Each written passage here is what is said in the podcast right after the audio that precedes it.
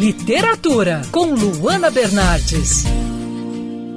A quarentena nos deu mais tempo, mais tempo para aproveitar a família durante o isolamento social, para maratonar séries e para ler.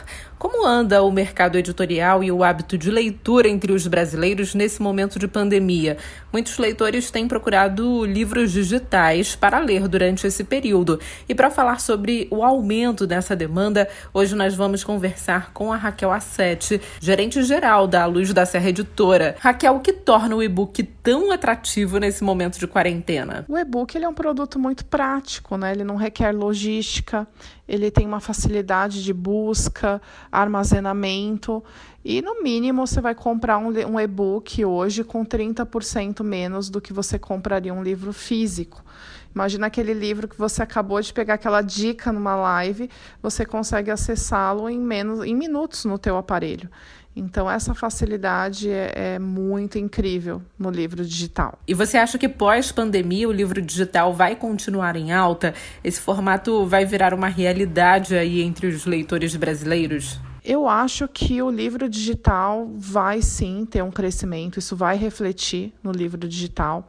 Eu acho que tudo que envolve o mercado digital como um todo, plataformas de conteúdo, uh, lojas virtuais. Então, embora o varejo, o mercado físico esteja praticamente fechado, Uh, o, o, mercado digital ele está numa ascensão muito significativa. Nós do Grupo Luz da Serra temos plataformas de conteúdos e, e as vendas estão crescendo a cada mês. E Raquel, a alta pela procura pelo e-book significa que o livro físico vai perder espaço no mercado? Como nós tivemos um aumento de 60% em e-books, nos livros físicos o aumento foi maior. Uh, nós tivemos o melhor faturamento do ano no mês de abril, com crescimento de 90% em relação ao mesmo mês do ano passado. Então, nós consideramos que foi um aumento muito significativo e eu acredito que uh, o livro físico ele nunca vai ele não vai perder espaço para o digital.